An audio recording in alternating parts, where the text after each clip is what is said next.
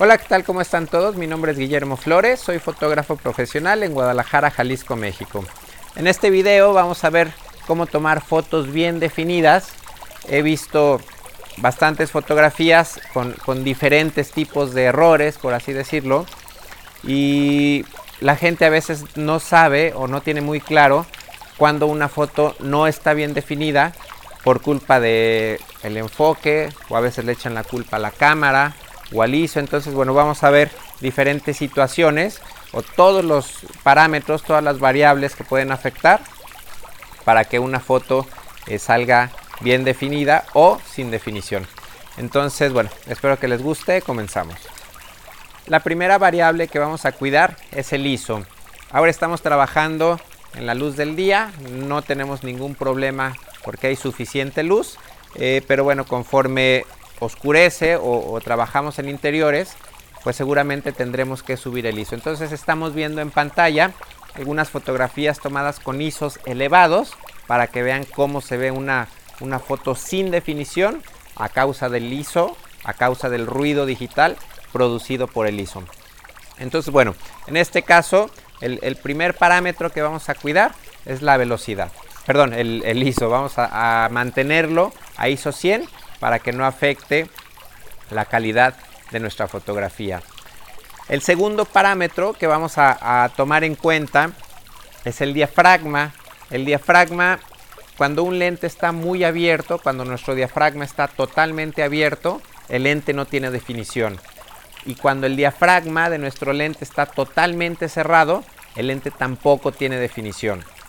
Entonces existe una cosa eh, que se llama punto dulce de un lente, que es eh, pues ahora sí que el punto, el diafragma, en donde mayor nitidez tiene un lente. Entonces, eh, pues hay muchas páginas donde se dedican a revisar lentes, a hacer reseñas de lentes, hacen mediciones de laboratorio, entonces nos pueden para un lente específico, decir cuál es el punto dulce de un lente o nosotros mismos podemos hacer una serie de fotos tomados con todos los diafragmas posibles. En, este caso estoy utilizando un lente de diafragma manual eh, que tiene apertura desde 2.0 hasta f22. Entonces, como regla general, no sé el, punto dulce específico de este lente. Tengo muy poco tiempo con, con él todavía, no he hecho esas pruebas. Pero como regla general les podría decir que mínimo dos o tres pasos cerrado de la apertura más grande. En este caso, si, si la apertura más grande es F2.0, un paso sería 2.8, F4 sería el segundo paso y tres pasos sería 5.6. Entonces, en teoría, este lente tiene que tener muy buena nitidez a F5.6. Entonces, bueno, ya con el ISO y con el diafragma ya, ya llevamos dos parámetros para que la foto salga bien definida. El siguiente parámetro que vamos a tomar en cuenta es la velocidad. Y la velocidad para tomar una foto bien definida eh, nos la dicta obviamente la cantidad de luz que, hay disponible, pero también nos la dicta el lente, el objetivo que estamos utilizando. Si estamos trabajando con un lente muy largo, un lente telefoto, telefoto zoom, eh, por ejemplo, de 200, 300, 400 milímetros, tenemos que utilizar una velocidad más o menos de, rápida, ¿no? de, equivalente a la misma distancia focal.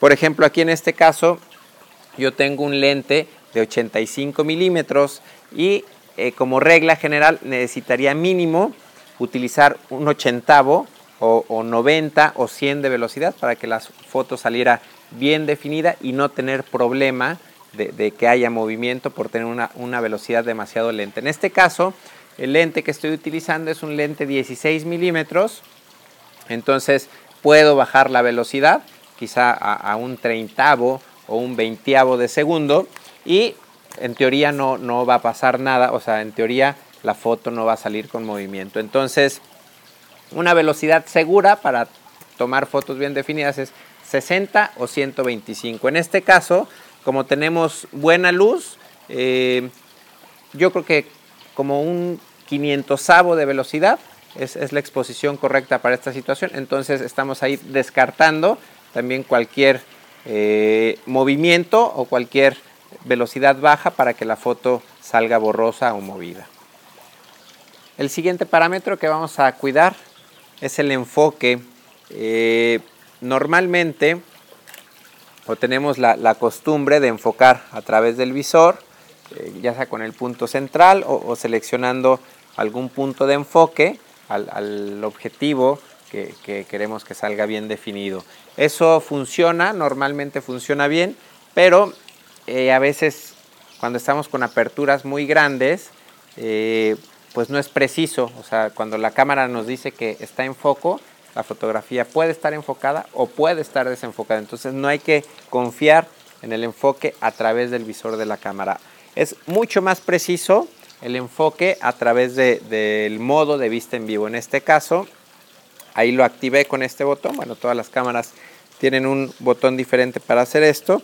Y aquí yo selecciono el punto donde quiero enfocar. Ahí estoy enfocando la fuente. O si quisiera enfocar el maguey de atrás, lo selecciono, lo enfoco y ahí estoy seguro, con este sistema de enfoque, ahí estoy seguro de que lo que yo seleccione va a estar perfectamente enfocado y descartar cualquier error de enfoque. Otro factor que influye para que una foto eh, pueda salir con más definición, eh, cuando trabajamos con velocidades bajas tenemos la opción de activar el estabilizador de imagen.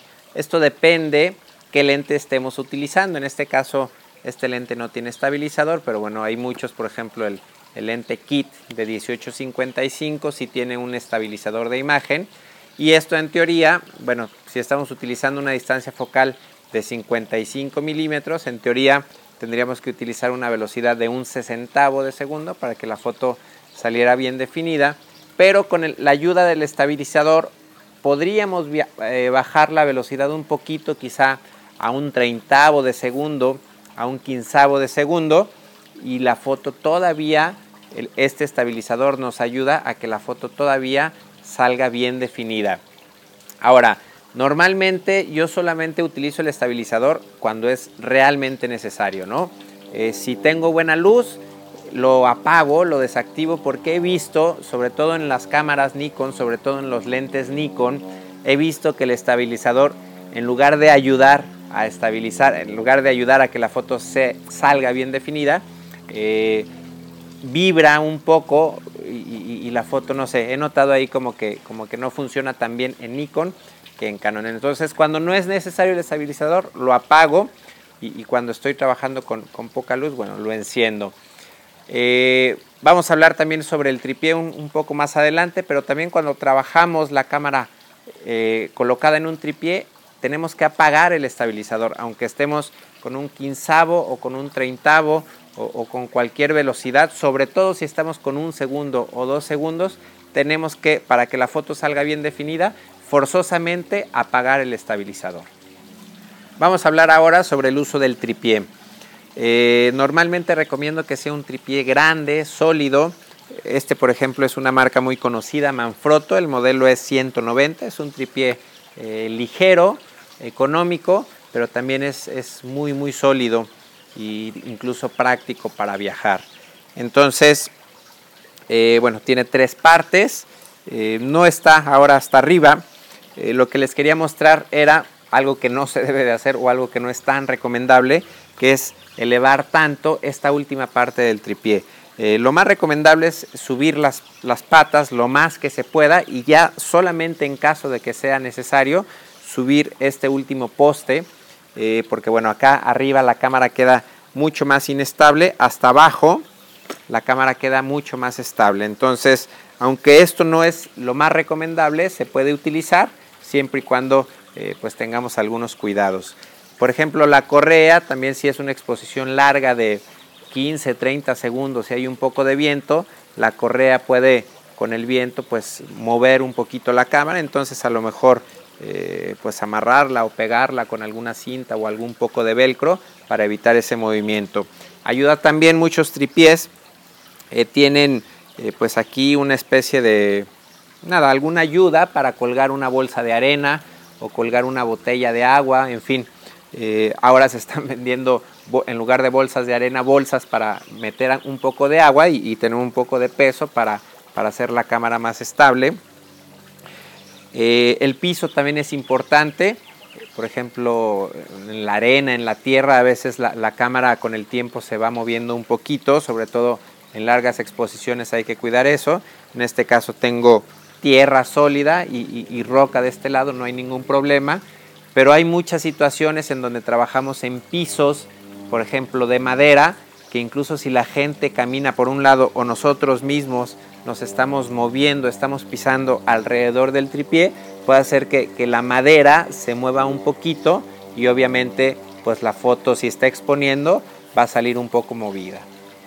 Cuando tomamos fotografías en tripié con velocidades bajas, por ejemplo un quinzavo, un octavo o un segundo, dos segundos, es recomendable no disparar la cámara directamente desde el disparador, sino hacer la exposición eh, a través de la cuenta regresiva.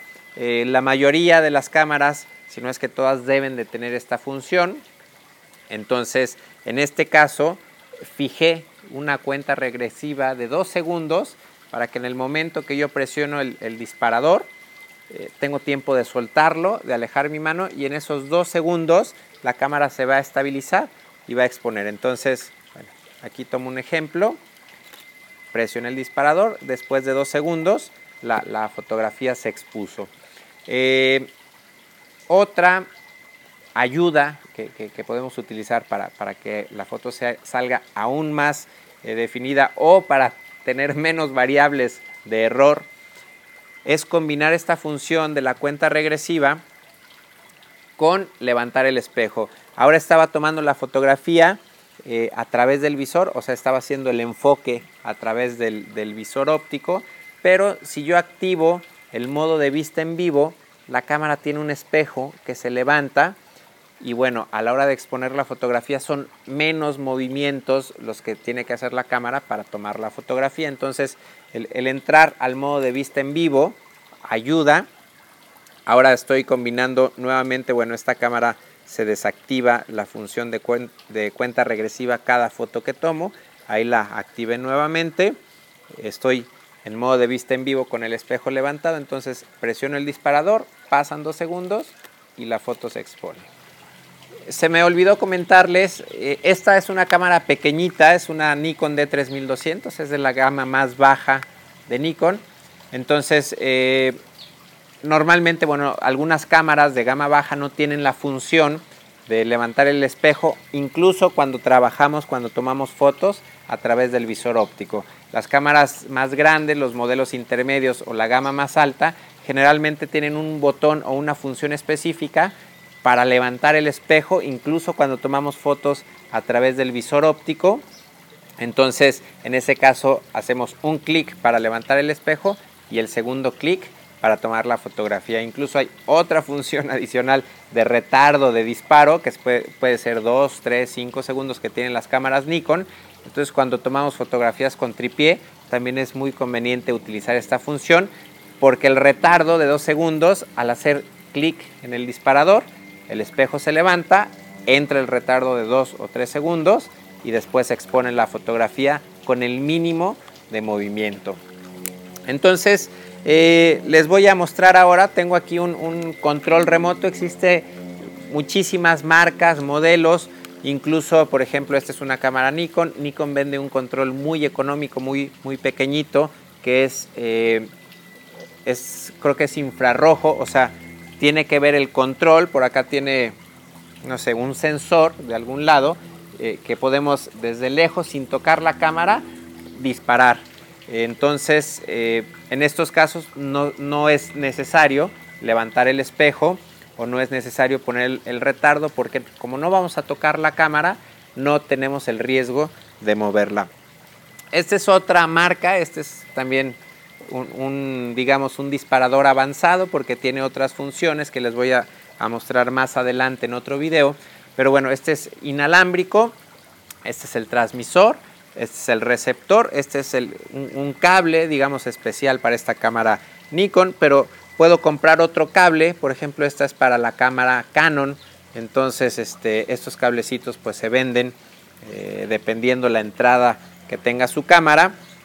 Incluso este, o sea, no necesito que sea forzosamente inalámbrico. Yo puedo conectar directamente el, cable al, disparador y desde acá tomar mis fotografías. Nuevamente, eh, es recomendable combinar las funciones, es decir, sobre todo lo, de levantar el espejo, porque si, tomamos la fotografía directamente con el espejo abajo, les repito que puede influir muy poco, pero eso puede afectar a que la foto no salga tan bien definida. Bueno, pues antes de despedirme, quiero aprovechar para comentarles que próximamente estaré impartiendo algunos cursos en algunas ciudades de, México, Estados Unidos, el año que entre en España y, probablemente también en Sudamérica nuevamente. Entonces, pues nada, estén al pendiente ahí en la página de memoflores.com diagonal talleres, ahí viene toda la información al respecto. Eh, pues yo me despido, muchas gracias por verme y nos vemos la próxima.